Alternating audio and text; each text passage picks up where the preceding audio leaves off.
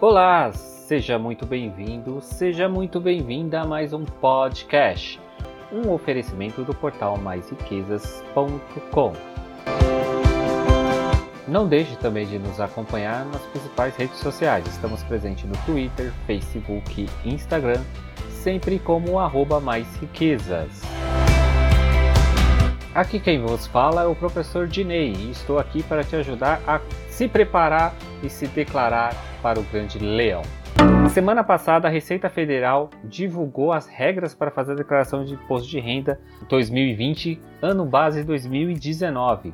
Quem ganhou mais que R$ 28.559,70 ou valores isento ou tributáveis na fonte acima de 40 mil reais, ou teve renda bruta na atividade rural superior a R$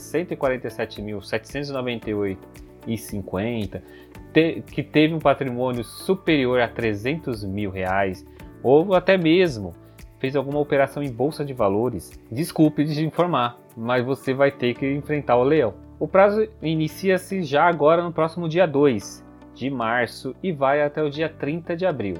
Esse ano terá algumas novidades. Uma delas é a redução do número de lotes para restituição. Antes eram apenas 7, agora são 5. E vale ressaltar que também antecipou um mês. Antes você receberia a partir de junho. Agora o primeiro lote já vai sair no dia 29 de maio. E como são só 5 lotes agora, o próximo vai ser nos meses de junho, julho, agosto e setembro. Mais importante é você não deixar para fazer sua declaração na última hora, pois se perder o prazo, você vai ter que pagar uma multa que não é nada boa, é um pouco salgada. Será 1% sobre o valor do imposto devido no mês, com valor mínimo de R$ 165,74 e o máximo de 20% sobre o imposto devido. Outra mudança que também acontece na declaração deste ano é que, se você teve uma renda anual superior a 200 mil reais, terá que informar o número do recibo da declaração do ano anterior. Antigamente, essa informação era opcional. A Receita Federal espera receber cerca de 32 milhões de declarações só este ano. Vale ressaltar que esse ano a tabela também não sofreu nenhuma correção, nem pela inflação IPCA, então isso acaba fazendo com que o contribuinte acaba pagando mais imposto. Teve um estudo do Sindifisco, Sindicato Nacional dos Auditores Fiscais da Receita Federal do Brasil, que apontou que a tabela está com uma defasagem de 103,87%. Se a tabela fosse corrigida, seria cerca de 10 milhões de contribuintes e estaria na faixa de isenção, mas não é o que aconteceu.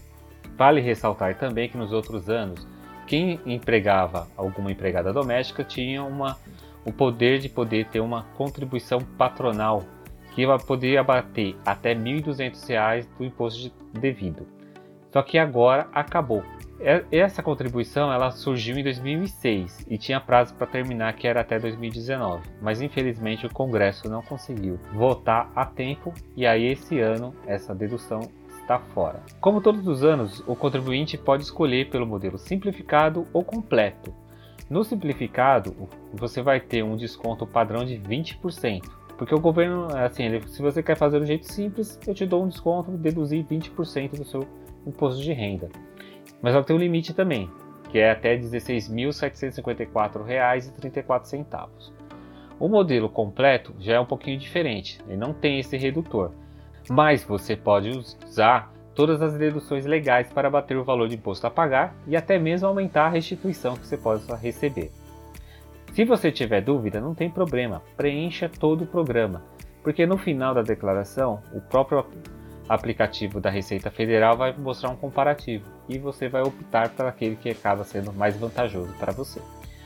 A novidade nesse ano é que a sua declaração também pode vir pré-preenchida. Isso mesmo, quem tem certificado digital pode usar o serviço diretamente da Receita Federal e ter todas as informações já pré-preenchidas, mas para isso precisa que as suas fontes pagadoras já tenham informado todas as informações para a Receita Federal, senão de nada adianta. Agora é uma questão muito importante. Você precisa separar seus documentos, pois dia 2 de março já é semana que vem.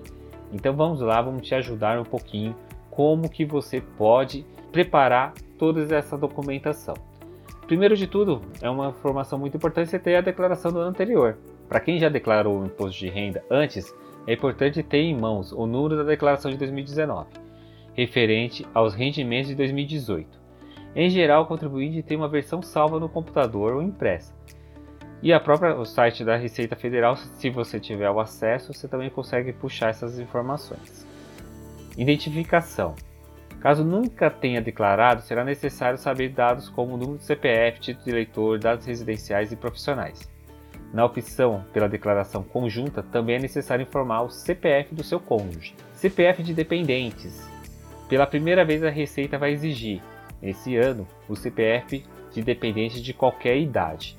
Em 2019, a obrigatoriedade se limitava a dependentes a partir de 12 anos. Agora é todo mundo. Se é seu dependente, vai precisar tal o CPF.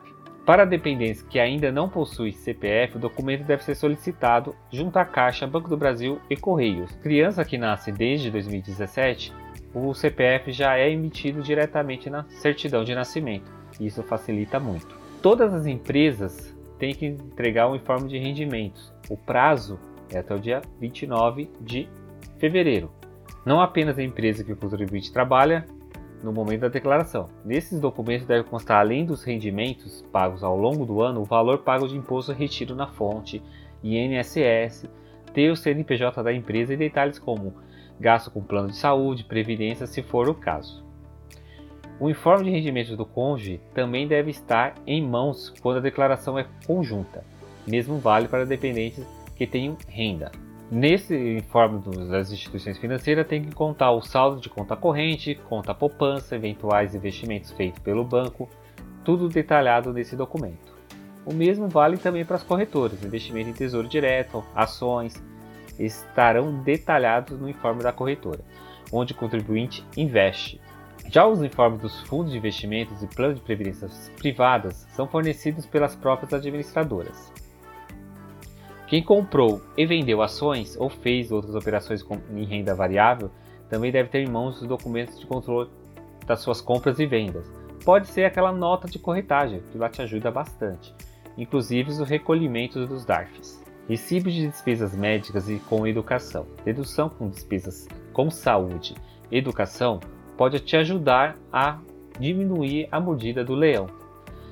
Para aplicar essas despesas na declaração, é necessário ter em mãos os recibos, notas fiscais, boletos de pagamentos referentes aos serviços. Nesses papéis é necessário constar o CNPJ ou o CPF de quem fez prestou o serviço para você. Atenção, a Receita pode solicitar esses documentos por até 5 anos, então é muito importante que você guarde todo esse documento por esse período. Caso caia numa malha fina, você está com tudo em mãos. Fala a verdade, é muito documento, muita coisa para você pensar, né? Mas não se preocupa não. Se você tiver alguma dúvida, pode entrar em contato conosco. A gente está lá no Instagram, no arroba mais riqueza. Se você também quiser mandar sua dúvida, sugestão de pauta para a nossa redação, escreva um e-mail para redação@maisriquezas.com. A sua dúvida pode ser dúvida de outra pessoa. E isso é muito bom. Podemos esclarecer a sua dúvida e a dúvida de outras pessoas. Dedução com educação. A Receita só aceita a dedução de despesas em escolas de ensino fundamental, médio, superior, pós-graduação ou técnico. Então não adianta você fazer aquele curso livre, essa curricular e pensar que você vai conseguir a dedução, porque a Receita não aceita. Contribuintes que venderam carros, imóveis, outros bens de valor no ano passado devem buscar os contratos, escrituras, notas fiscais, outros recibos que correspondam a essa transação. Financiamento é preciso saber o nome do banco, o montante financiado, o valor da entrada, das parcelas. Se tiver lucro sobre a venda dos bens, é preciso preencher o programa na parte de ganhos de capital da receita no mês seguinte do negócio. Caso não tenha feito esse trâmite, regularize a sua situação junto à Receita. E se você recebe aluguel, você deve preencher o carnê leão mensalmente. O mesmo vale para outros valores recebidos de pessoas físicas sem recolhimento na fonte, ou de fontes situadas no exterior. As informações desse programa podem ser importadas diretamente do Programa de Declaração do Imposto de Renda 2020. Agora, uma coisa muito importante: se porventura você realizou ou recebeu pagamentos de pensão alimentícia, doação, recebeu uma herança, não estava esperando, mas recebeu essa herança, contratou um empréstimo, realizou um consórcio, procure ter todos esses documentos em mãos, porque vai ser muito importante para você poder alimentar muito mais a sua planilha e não correr o risco de você esquecer alguma informação.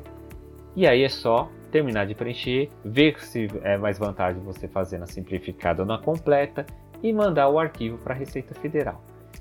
Mesmo que você tenha mandado o arquivo e você acabar descobrindo que ficou faltando alguma informação, isso não é problema, porque você pode estar fazendo a retificadora. O mais importante é você não perder o prazo que a Receita te dá. Então, marque na sua agenda, procure entregar antes do dia 30 de abril. E aí, gostou desse conteúdo? A gente pode criar mais conteúdos voltados a esse tema.